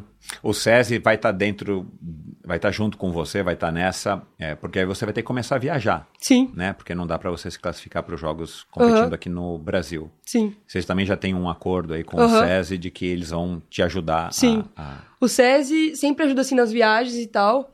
Tanto que essa viagem que eu fiz no começo do ano lá pro Chile, que eu fiquei duas semanas lá competindo na Elite, foi eles que bancaram. É, E quando não é o SESI, é a seleção, né? Então, tipo, em relação a isso, é muito bom. Uhum. E por falar em viagem, é, eu deixei escapar aqui que eu ia te perguntar. é, esses training camps que você fez em Rio Maior, o que, que mais eles te, te trouxeram? O que, que mais eles agregaram? Ah, eu era bem novinha, assim, com 15 anos, então acho que foi muito importante. Foi também uma outra, outra certeza, assim, que eu, que eu pensei, não, eu quero isso e tal. Eu tava lá perto do, da galera da, que ia para as Olimpíadas de 2020, né, de Tóquio, que era a Luísa, o Miguel, o Messias e a Vitória. É, a Jennifer tava lá também, então o Kobe fez um Missão Europa lá e levou a gente, levou mais eu e mais uma, uma galera júnior galera menor. A gente ficou um mês lá, treinando. Aí a gente voltou para pro Brasil, ficou mais um mês aqui e voltou para lá de novo. Então a gente foi duas vezes para lá no mesmo ano. E eu acho que isso foi muito legal, porque... Como é que você fez com a escola nessa época? Tava na pandemia, né? Então eu ficava meio que online, assim, tá? Mas tava na escola particular entendi, ainda, era meio entendi, dificinho. Entendi. Aí eu levei o computador, ligava lá e dormi. Mas é, eu acho que fez Acho que teu pai não tá ouvindo. Acho que ajudou bastante também, porque lá no training camp, o bom do training camp é porque você só dorme, treina e come. Você só se preocupa em treinar. Então isso foi muito bom, porque eu realmente falei, não, é isso que eu quero, né? Porque eu estou fazendo isso aqui, não tô fazendo mais nada. Então eu falei, não, eu, tô gostando, então é. É, é tipo um simulado, Sim, vai, né? Da é. vida que você quer levar, né? Sim. E eu gosto também, até hoje, de fazer training camp por conta disso. Porque a minha única preocupação é treinar. Não tem outra coisa fora, assim, sabe? Uhum, Tipo, é só treinar, dormir e comer. Só isso. E jogar um truco de vez em É, quando. jogar um truco. Quem que é bom de truco? Fala. Quem que é bom de truco aí desses seus amigos da seleção? Eu Ah, sou boa de truco pra caramba. Quem joga comigo sabe. ah, é? Eu jogo bastante com a galera da minha equipe, na verdade, né? É, jogo com os meninos lá que treinam comigo, o Pedro, o Matheus, a galera lá que treina comigo, tipo, a gente se diverte bastante. Uhum. E depois de, de Paris, de Paris não, depois de Los Angeles, já tem alguma coisa na sua cabeça? Você já, já pensa nisso de vez em quando? Vai pro longo, vai pro 70.3. 70.3 é uma, é uma é um tipo de prova que te atrai, assim, que você acha que pode ser interessante ou ainda está muito distante? Então, no momento, eu acho que não. No momento, eu acho que tá bem distante. Talvez, como você falou, depois da primeira Olimpíada, talvez possa se enca- encaixar bem. Uhum, Mas, atualmente, assim, eu não me vejo fazendo um 70.3. uhum. Quem sabe mais pra frente, eu, eu espero que sim, né? Que eu mig- migre pra longa quando for mais velho.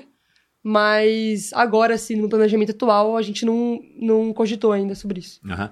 E eu, eu tô falando disso, né, porque acaba sendo uma pergunta natural, mas o 70.3, da maneira como ele está se desenhando nos últimos anos, ele é uma, ele é uma distância super interessante também para você se sustentar, né, como Sim. um atleta, Aham. né, para você. Claro, é uma distância que ganha uma, uma renda bem maior, se for ver, do que um atleta olímpico, né? Então, e que que então, eu ia falar isso. E o que que você acha disso, desse destaque que o Ironman, que o 70.3, que o Ironman 70.3 Ainda preciso me acostumar com essa. eh, eu, ainda sou da época do meio Ironman. Mas eh, o, o que, que você acha dessa disparidade? Né? As Olimpíadas eh, são, de fato, um palco e um. Enfim, os holofotes para quem está lá nos Jogos Olímpicos são muito legais para todas as modalidades.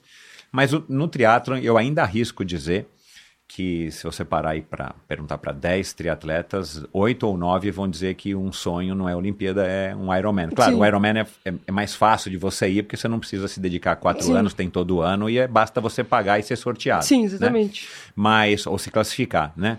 Não é ser sorteado mais.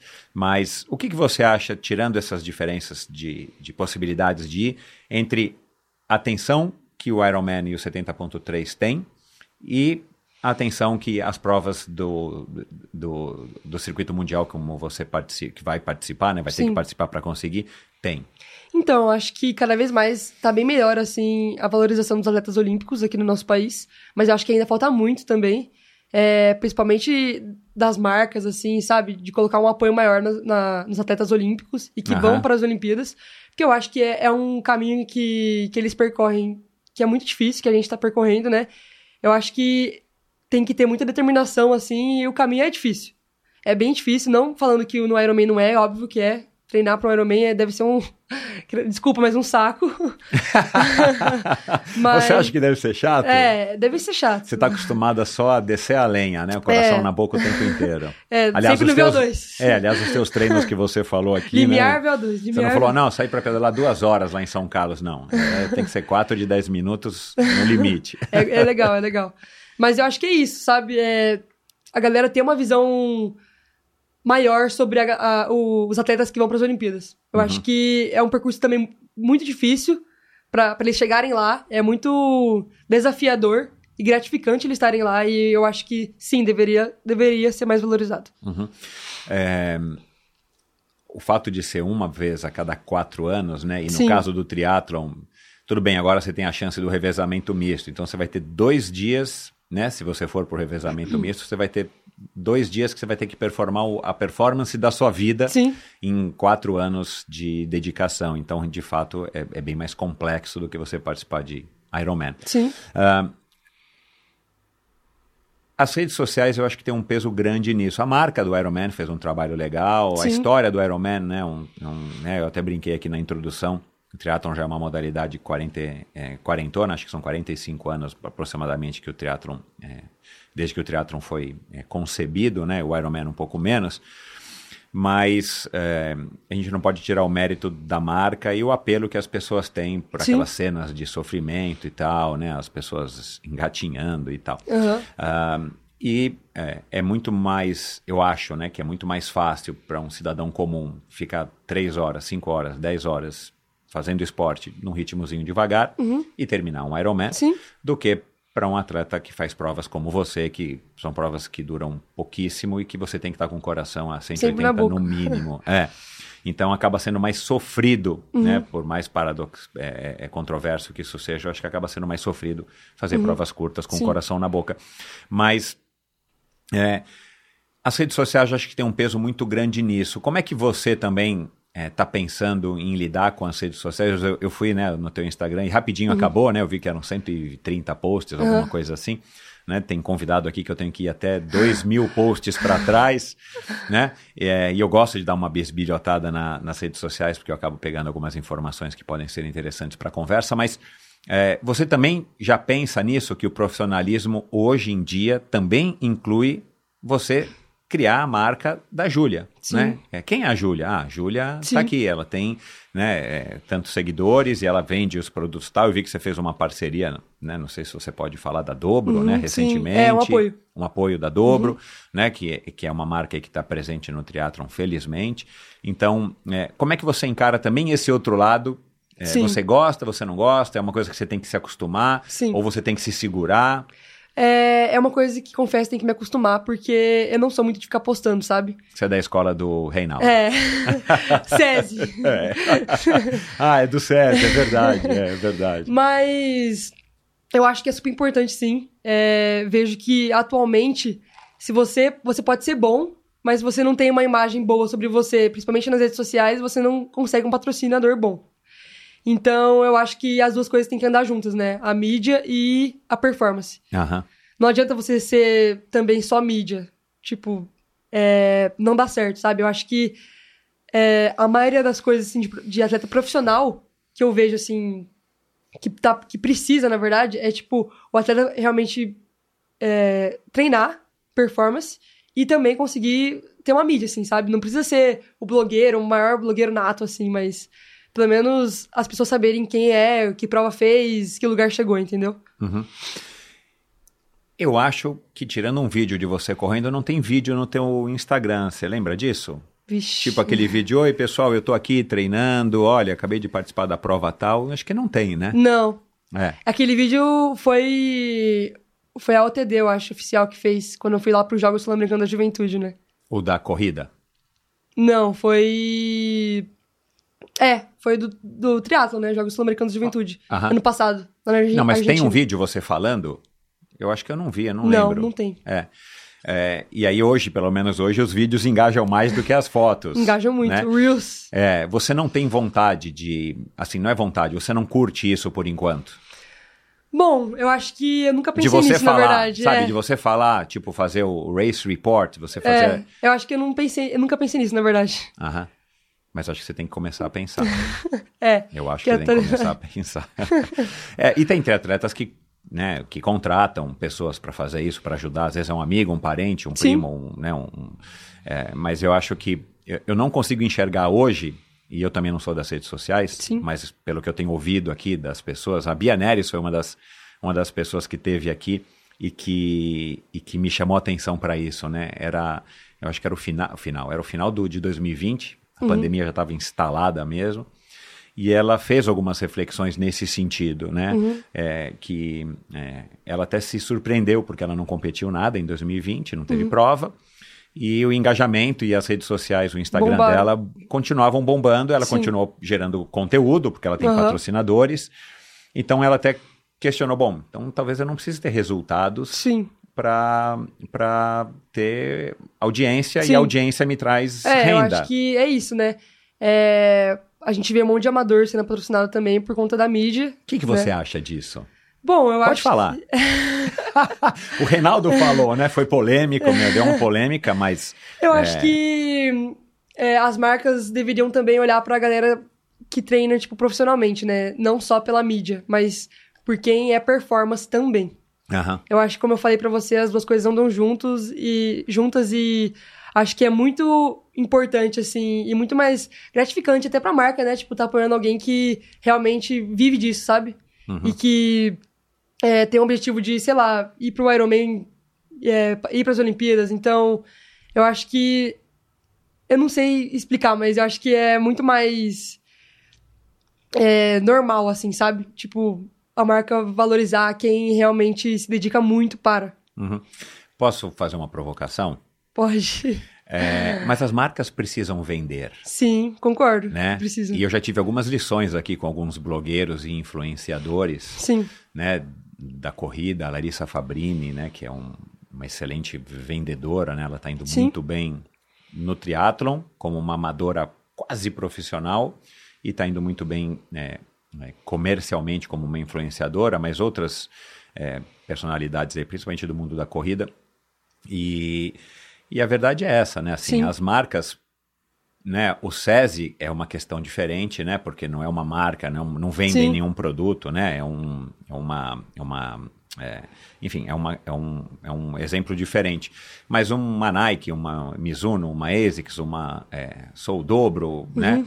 É, para eles é, patrocinarem algum atleta, eles vão ter que tirar dinheiro de marketing Sim. deles e esse dinheiro vai ter que estar entrando em. Né, ele sai para patrocinar, ele tem que estar entrando das Pra- vendas, da é, venda, é sim, da com onde, da onde eles vivem. E muitas vezes o atleta, é, na minha época, como é que era, né? Não sei se você sabe disso. A gente tinha que ficar na cidade onde a gente estava competindo, quando era fora de São Paulo, né? Ou da cidade onde você morava. É, esperar sair o jornal, porque se você tivesse ido bem, talvez o seu nome saísse no jornal. Às vezes uma foto, se você fosse premiado, que aí saía a marca do teu patrocinador na, no uniforme. E aí a gente ia recortando isso e colando numa pasta. E depois a gente chegava com aquela pasta no final do ano para a marca e levava, olha, tá aqui, ó, meu nome saiu em todos esses lugares e tal. Gravava as fitas de videocassete e levava quando saía na televisão. E essa era a maneira que a gente tinha de dar retorno sim. né? É, além, claro, da exposição no dia do evento, com um monte Sim. de gente assistindo e por aí vai, né? Mas isso a gente não tinha como documentar. Hoje em dia você consegue de uma maneira muito mais palpável, principalmente através das redes sociais, ou você pega lá os links dos sites onde você saiu, você me mandou vários links, Sim. né, com seus resultados e tal. Então, hoje em dia existe essa coisa que, quer a gente goste ou não, ela é verdadeira. Aí a marca chega e fala assim: bom, mas a fulana está vendendo muito mais, ela não tem tantos resultados quanto você, mas ela vende para mim Sim. uma imagem do tênis, do- da bicicleta, né, da, da marca, da, da- da- enfim, do suplemento.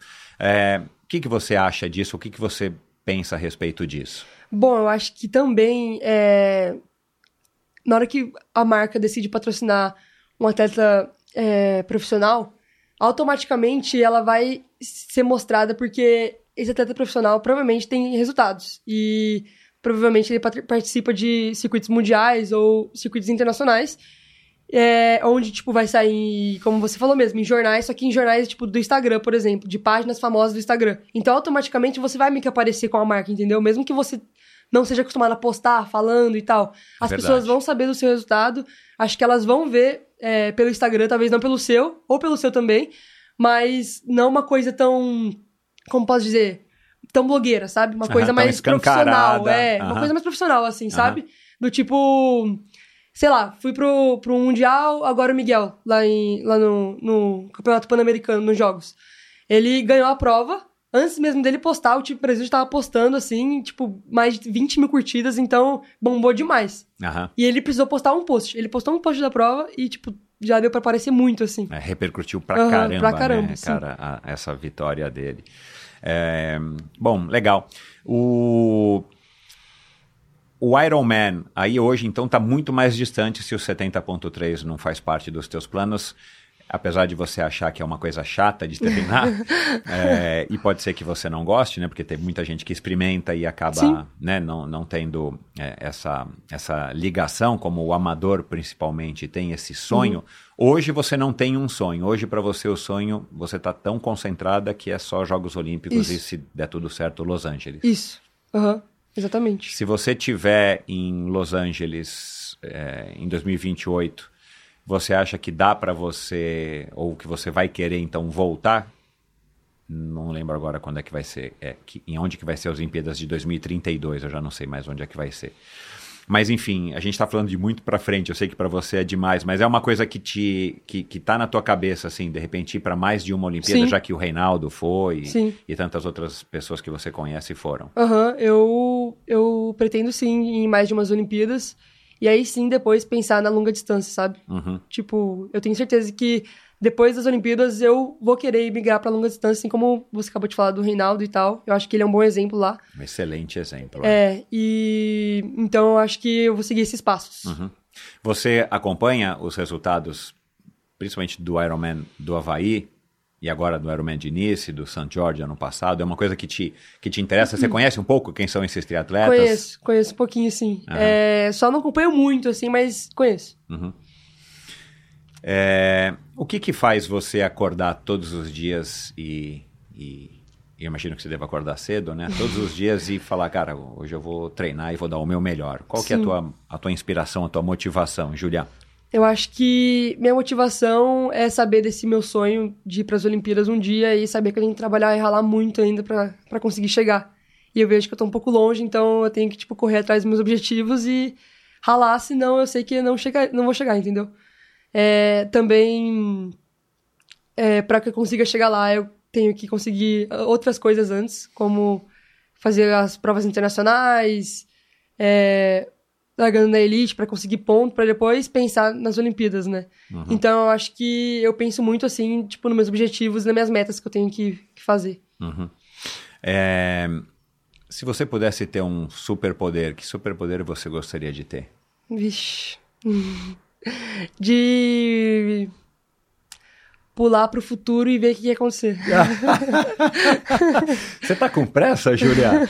Não, é só ansiedade, assim, que bate de, da, de ver, assim, sabe? Aham. Você já se você já se pegou provavelmente em casa, né, com os teus pais ou com os teus irmãos. É, você é tia, né? Eu descobri, né? Aham. De- de- da Bia e do Aslan, é isso? É, do asa ao cachorro. Ah, a, a Bia só então que é um ser humano. É, a Bia é ser Tá. humano. Eu achei o nome esquisito, mas, né? É, enfim, mas você já se pegou assim em casa com é, os teus pais ou a Amanda, né, que é mais velha? Bi- Ô, ô, Pirralha, sai desse salto aí que você não é tudo isso ainda, sabe? Aham, você se sim. achando. Você já foi pega nessa situação? Não, acho que não. Não? Não. Eu acho que eu sempre fui mais reservada, assim, mais quietinha, assim, sabe? De ficar falando e tal. Às vezes eu brinco, lógico, né? Aí meu pai começa a rir assim e falou, calma aí também, né? Aham.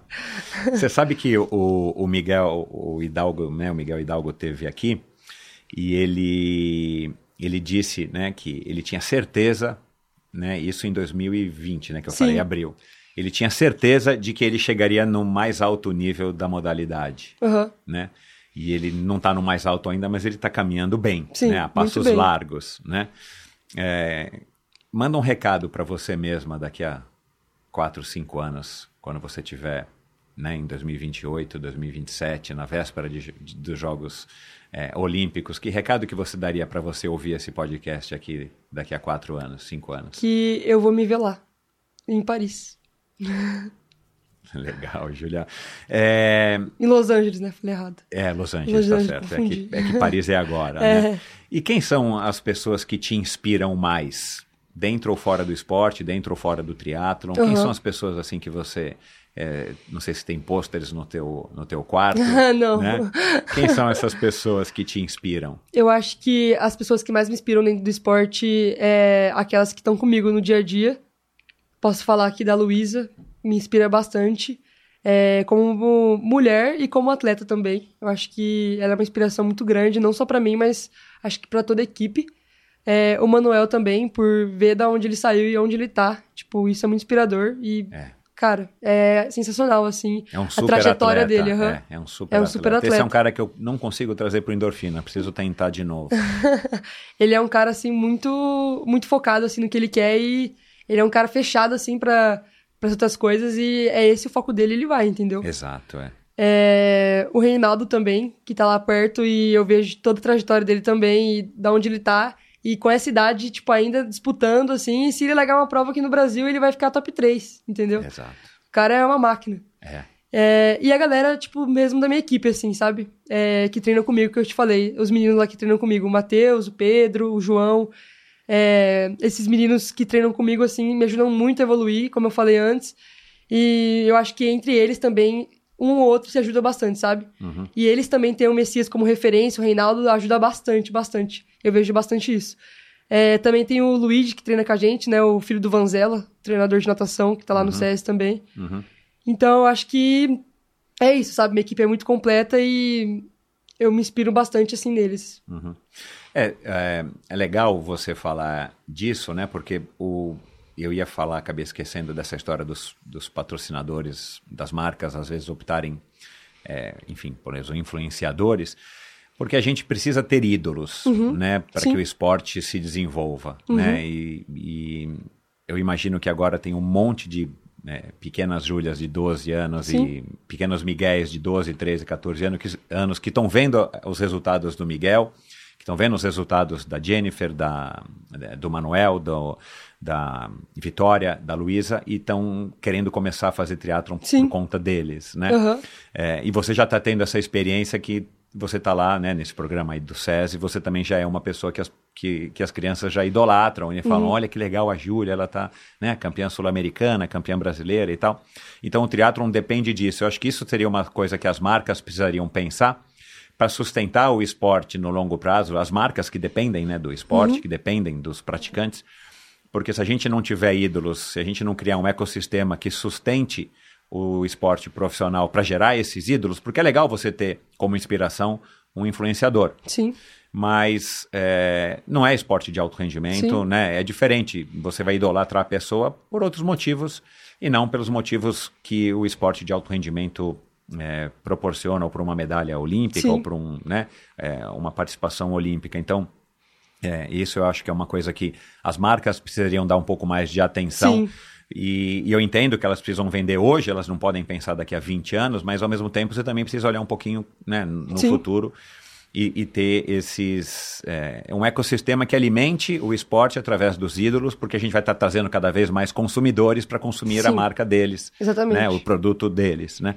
É, o sonho máximo no triatlon é a medalha olímpica. Você se vê, é, é, ou primeiro uma participação olímpica, né, e quiçá uma medalha olímpica. Você se vê praticando triatlon, você já parou para pensar nisso, é, por muitos anos, ou uma coisa que é, você ainda não parou para pensar, ou você se vê agora então como uma triatleta, você não vai mais mudar de esporte? É, eu acho que eu não vou mudar mais de esporte. Vai ser triatleta até. Até não dá mais pra E o que competir. tem de tão legal no triatlon? Cara, essa pergunta é muito boa. É, eu acho que é muito desafio, assim, Aham. tipo... E como tem três modalidades, é, é muito legal, porque você, você não enjoa, sabe? Tipo, você É, não isso é enjoa uma de- coisa legal, É muito é. legal, é muito diferente. Do que só nadar, ou só pedalar, ou só correr, é muito diferente. E eu acho que é isso, sabe? É... Essa... Essa energia, assim, de, desse, do desafio e tal. Uhum. Tem alguma coisa ruim em ser triatleta? Na Hum. sua opinião? não é ruim, mas tem, tem você tem que se privar de algumas coisas, sabe? Tipo, como a gente começou no, né, conversou no começo da conversa de sair, de se limitar de algumas amizades, de saber, sabe, o que você tem que fazer, com quem andar e tudo mais. Eu acho que não é ruim, é, tem que ter atenção só. Uhum.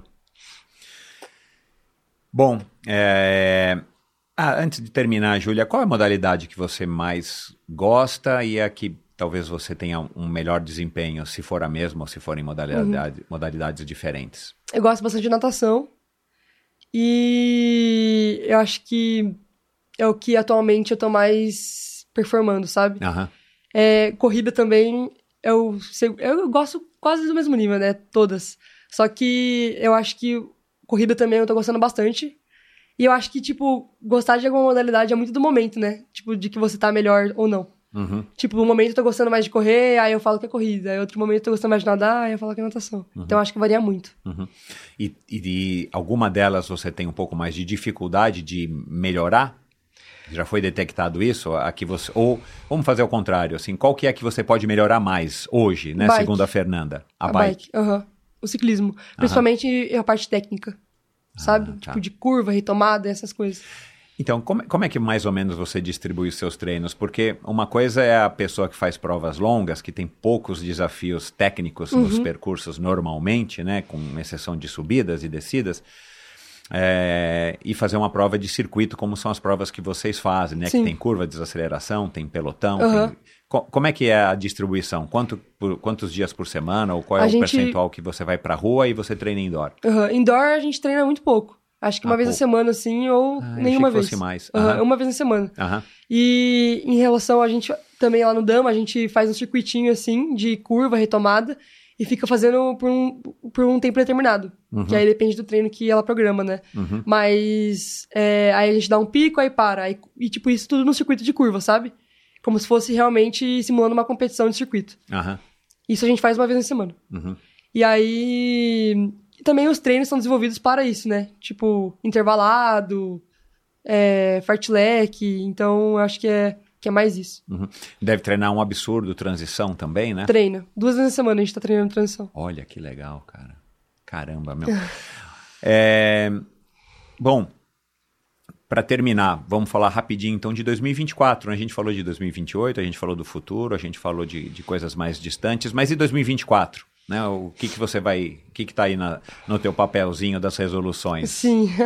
A gente tá conversando bastante já sobre. Uhum. É, 2024 eu acho que vai ser um ano de outra virada de chave, assim, e de realmente começar a competir e integrar mais a elite, assim, no cenário internacional. Aham. De sair, fazer ponto. é, Porque esse ano aqui, né, eu não fiz nenhuma prova. Fiz uma prova, né, no começo do ano lá no Chile, que foi elite, que eu consegui pontuar é, no ranking mundial. Aham. Então, ano que vem o foco vai ser pontuar no ranking mundial.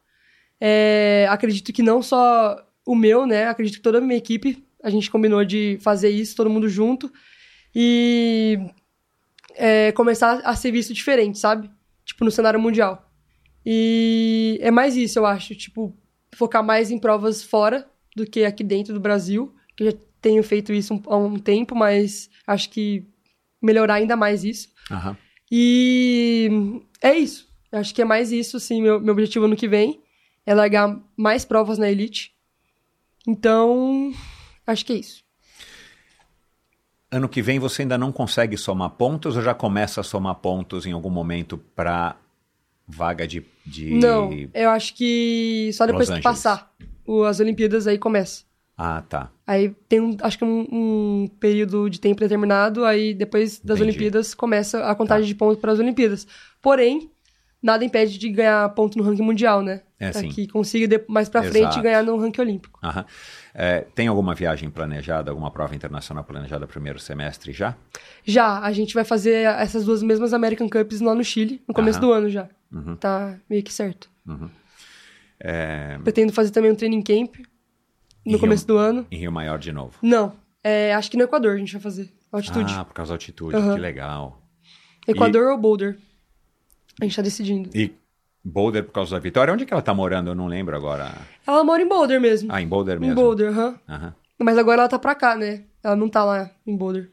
Ah, não sabia. Não. Ela tá pra cá. Eu não sei por que, que os posts da Vitória não aparecem mais pra mim. Eu preciso ir lá, né? O Instagram vive mudando, É, né? Os algoritmo. teus aparecem pra mim e o da Vitória não aparece. Algoritmo. É, eu preciso entrar no dela e ficar dando like lá, um monte de coisa pra ela, pra voltar a aparecer. Bom, Júlia, muito obrigado. Eu que agradeço. É, foi um prazer te conhecer. Parabéns pela tua escolha. Que você seja muito feliz, que você tenha os resultados que você quer ter, que você traga também essa alegria para os triatletas brasileiros e numa Olimpíada também para o povo brasileiro de uma maneira geral, porque é sempre muito legal a gente ver pessoas é, representando o nosso esporte, o triatlo, em competições importantes. Nessa vitória do Miguel agora para a gente foi sensacional.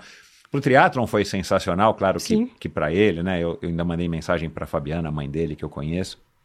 Então, é muito bacana que você consiga ter sim esse, esse sucesso, que você faça as escolhas certas e que você continue então trazendo, é, é, é, colocando o triatlon cada vez mais em evidência, porque a gente precisa, né? Como eu falei, um esporte quarentão, na minha época era mato, como disse Oscar Galindes aqui uma vez, era mato, e agora vocês estão aí trazendo é, esse sangue novo, como eu brinquei aqui no começo, para o esporte. Para a gente é muito legal. Muito obrigado e vou estar de olho e continuo seguindo você aqui no teu Instagram para para é, acompanhar os seus resultados. Muito obrigada, eu que agradeço pela oportunidade de estar aqui e muito obrigada mesmo. Legal, Júlia. Saúde para você. Obrigado. Bom, espero que vocês tenham curtido mais esse episódio do Endorfina. É bom demais receber sangue novo, receber gente nova do triatlon e de qualquer modalidade para ouvir, né, para ouvir as, as histórias, os pensamentos, as ideias, porque o triatlon precisa ter essa renovação, o esporte precisa dessa renovação e faz parte, é natural. E nós falamos aqui, né? Eu lembrei aqui da Mariana Chevalier como sendo a, a convidada mais jovem do Endorfina até hoje, com 16 anos, quando ela atravessou o Canal da Mancha. Eu não lembro agora, acho que foi 2020, né? Foi acho que no meio da pandemia. E, e aí, claro, né, o Miguel Hidalgo já teve aqui, como eu falei, a Vitória Lopes, a Luísa Batista, a Jennifer Arnold, o Reinaldo Colucci, a esposa dele, Mariano Rata, Sandra Soldan. Então, se você quiser ouvir histórias é, interessantíssimas com esses esses feras, essas, esses grandes campeões do triatlon brasileiro e, claro, é, todos os primeiros triatletas do Brasil que construíram essa história, como a Fernanda Keller, você ouve aqui mesmo no YouTube ou aonde você estiver acompanhando esse podcast, seja no Spotify, seja no Apple Podcasts ou na sua plataforma de podcasts preferido.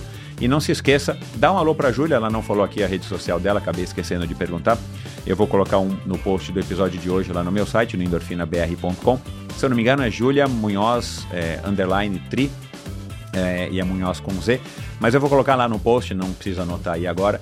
Vai lá no meu site, endorfinabr.com, e lá você encontra todas as informações a respeito do projeto do Endorfina. Lá você encontra informações a respeito dos convidados. Então, nos posts de cada um dos episódios, você quiser aprofundar um pouquinho mais no conhecimento de alguns assuntos que a gente conversou aqui, e claro, é, de assuntos correlatos, de notícias, de fatos é, de cada um dos convidados, sites, Instagram, Facebook, LinkedIn. Você vai lá, basta rolar aí na, no, no na barra de rolagem as página, a página para baixo e você vai ver aí então vários links é, para cada um dos convidados, para cada um dos episódios aqui do Endorfina. E lá também você pode, claro, assistir ao, ao vídeo embedado que está lá no post também, o vídeo no YouTube. E no meu site você encontra links também para ir direto para o meu canal no YouTube, se você quiser assistir na televisão aí da sua casa, se você quiser assistir no seu tablet, se você quiser preferir assistir ao invés de apenas ouvir, é, você encontrou o link lá e também, claro, para o meu perfil no Instagram, que é o Endorfina BR. Então siga o Endorfina no Instagram para você ficar por dentro de todos os convidados e de fotos interessantes e curiosas como as que eu estou postando essa semana aqui da Júlia, é, lá no Endorfina BR. E é a maneira que você tem também de fazer os seus comentários a respeito do episódio, de sugerir convidados. Como eu disse, ninguém sugeriu a Júlia, eu acabei sendo impactado é, pelos posts no Instagram dela, mas você pode sugerir convidados sim, e a grande maioria dos convidados eu acabo a, acatando. Então, tem alguém que você quer ouvir, tem alguém que você quer assistir no Endorfina, me mande e me diga o porquê. Por que você gostaria que aquela pessoa estivesse aqui no Endorfina contando a sua história, que com o maior prazer eu vou é, pesquisar e vou tentar entender como é que eu encaixo um convidado sugerido por você aqui no Endorfina. É isso. Muito obrigado pela sua audiência. Não se esqueça é, todas quinta-feira você encontra um novo episódio aqui. E é isso. Até a semana que vem com mais uma história fantástica. Valeu! Obrigado por ouvir esse episódio do Endorfina. Acesse o endorfinabr.com, vá no post do episódio de hoje para conhecer um pouco mais sobre o meu convidado e alguns assuntos abordados em nossa conversa. Lá você ainda encontra todos os episódios do Endorfina. Siga o Endorfina BR no Instagram e confira imagens inéditas e inusitadas dos meus convidados. Participe enviando comentários e sugestões. Se você curtiu, colabore assinando Endorfina no seu agregador de podcasts preferido e compartilhando com seus amigos.